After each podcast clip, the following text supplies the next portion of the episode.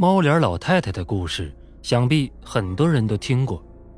这件事情在当年也是闹得沸沸扬扬，就连中央台也曾经报道过。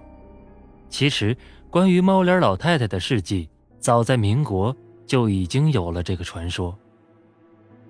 民国初期，东北有户人家，四代同堂，老太太七十多岁，脸上的皱纹就跟橘子皮一样。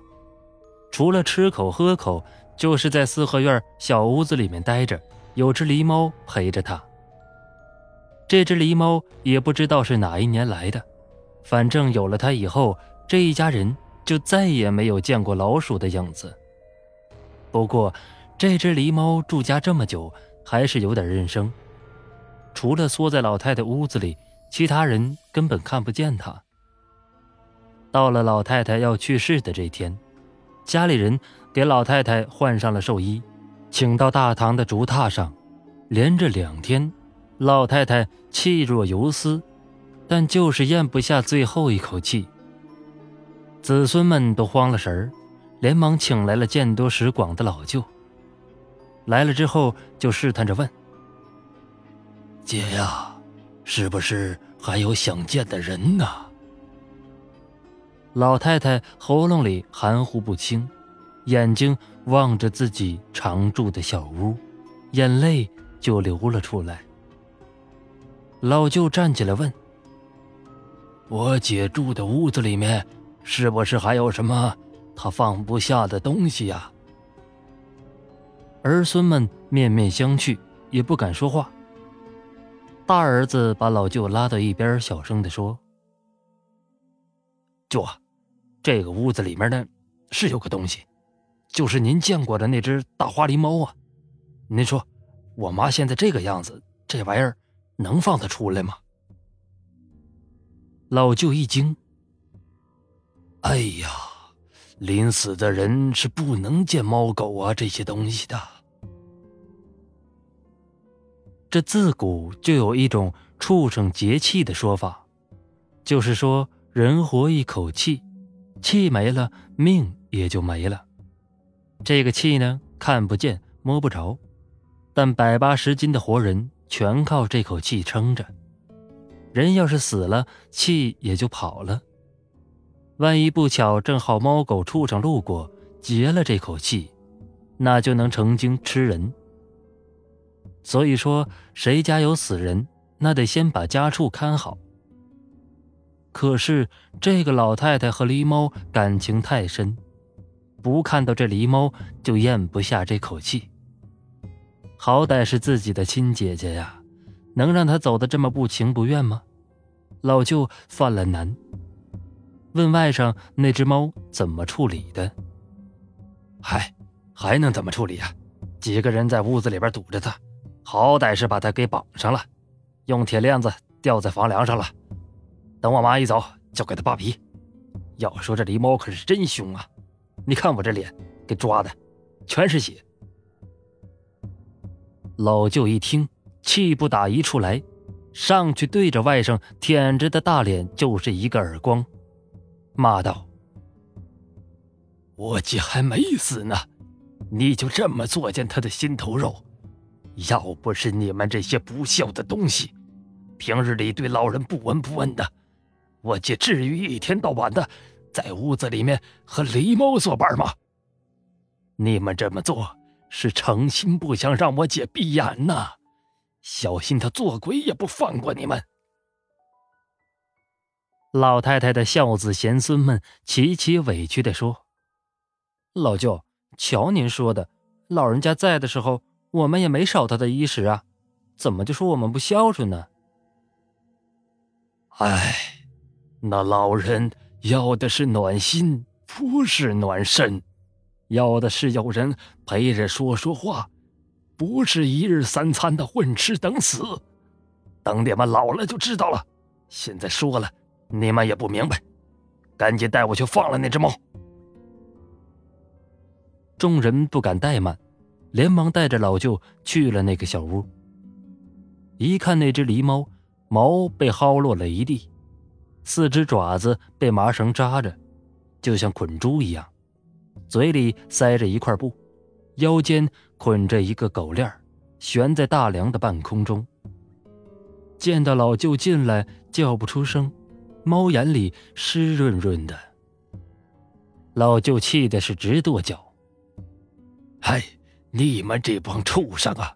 这猫帮你家抓了这么多年的耗子，没功劳也有苦劳吧？这么糟蹋它，快去放下来！”众人慌忙把狸猫放下来，老舅掏出猫嘴里的布。狸猫立刻像是没命似的叫起来，就跟哭一样。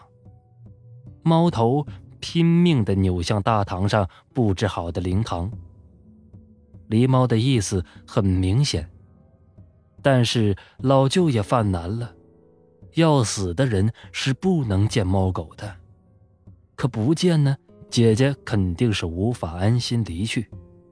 这可怎么办呢？最后想了一个折中的方法，把狸猫的四只麻绳松了，把狗链拴在脖子上，牵着猫在灵堂外，远远的和老太太见上一面，既不让接触，也了了一人一处的心思，让老太太也走得安心。想法是没错，可是最后还是出了问题。话说大儿子牵着猫。老舅颤颤巍巍地拄着拐杖，刚来到灵堂外，留在灵堂照应的老二就在灵堂里面大喊起来：“哥，老舅，我妈刚走了。”狸猫一扭头，不知怎么的就挣脱了狗链子，噌的一下就窜到了屋子里，扑在老太太的脸上。二儿子吓得拿起哭丧棒。一家伙砸在狸猫的脑袋上，把狸猫扇出去老远。正要上去再补一下，突然觉得气氛有点不对，大家都目瞪口呆地看着自己后面。他一扭头，吓得立马窜出老远。只见老太太的尸体呼啦一下就坐了起来，众人吓得大叫：“诈尸了！”要死的人被猫狗扑了叫节气，可是已经死了的人被猫狗扑了，那就不叫节气了，那叫诈尸。僵尸是要吃人肉、喝人血的，灵堂里面顿时鸡飞狗跳，乱作一团。要说胆儿大的还是老舅，杵着拐杖上前叫道：“姐呀！”有什么事情放不下你说，不要吓坏了家里人呐。叫了一会儿，看老太太又躺下了，壮着胆子上去一摸老太太的鼻子，怒道：“谁眼瞎了？说我姐死了，这不还有气儿吗？”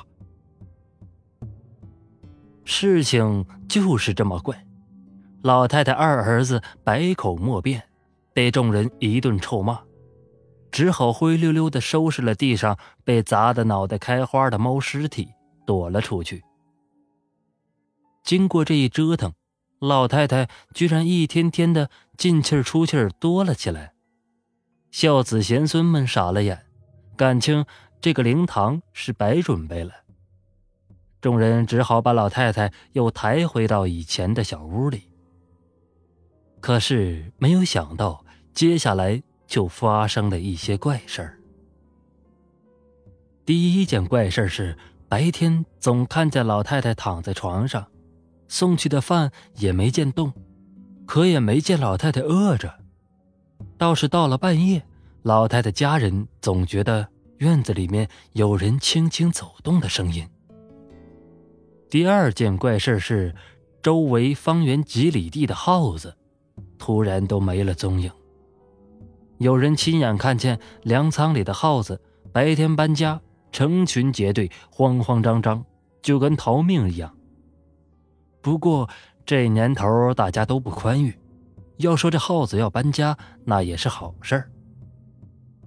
可还没来得及高兴呢，第三件怪事儿就发生了：有小孩莫名其妙的失踪，开始是不到周岁的婴儿，等婴儿都没了，三四岁的小孩也开始不见了。一时间人心惶惶。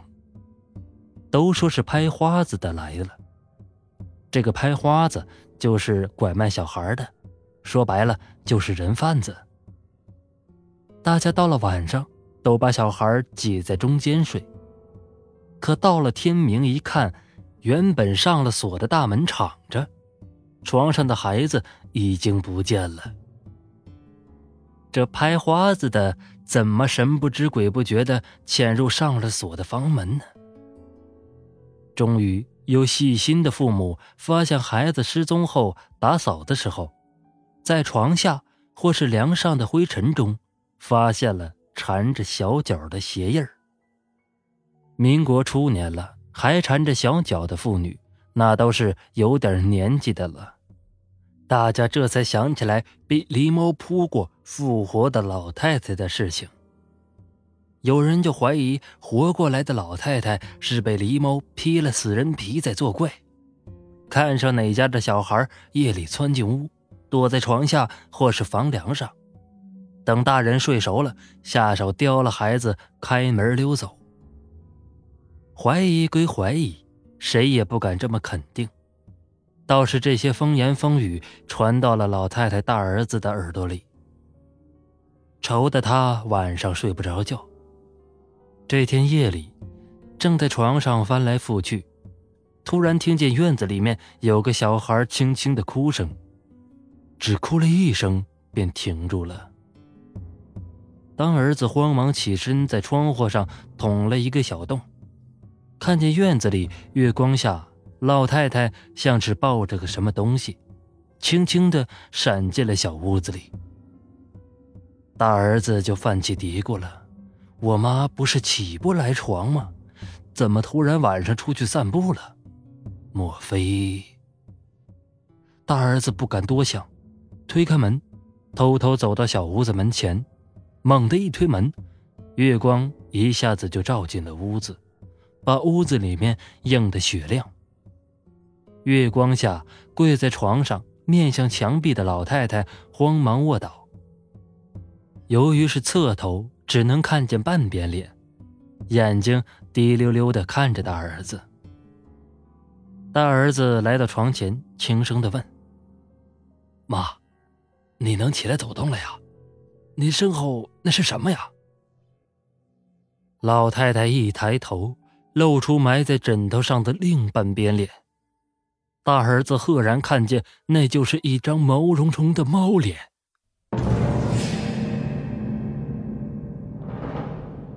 血迹正沿着猫嘴边滴落下来，对着大儿子阴森森的笑。大儿子一声狂叫，跌跌撞撞的退出门槛后，大叫：“来人呐！救命啊！我妈，我妈被附体了！”院子里各个房间纷纷亮起了灯，不一会儿，大家都披着衣服跑了出来。听大儿子这么一说。个个都汗毛直竖，也顾不得家丑不可外扬了，打开院门就喊左邻右舍过来帮忙。等到小屋门前围得结结实实的，大儿子这才想起来，从关门后屋子里面就没有过动静。眼看着周围这么多扛枪舞棒的人，壮起胆子打开门一看，屋子里面哪还有什么老太太？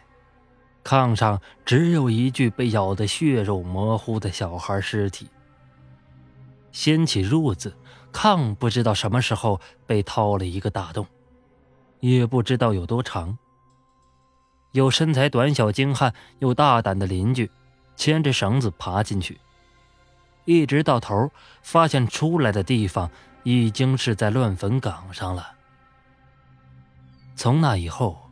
乱坟岗经常有埋得不深的棺材被胡乱刨出来，里面的尸体被啃得七零八落。后来发展到夜里路过乱坟岗的活人也有被开膛破肚的。再后来，镇上的人凑钱请了几个猎户，才把已经说不清是人是猫的老太太给崩了。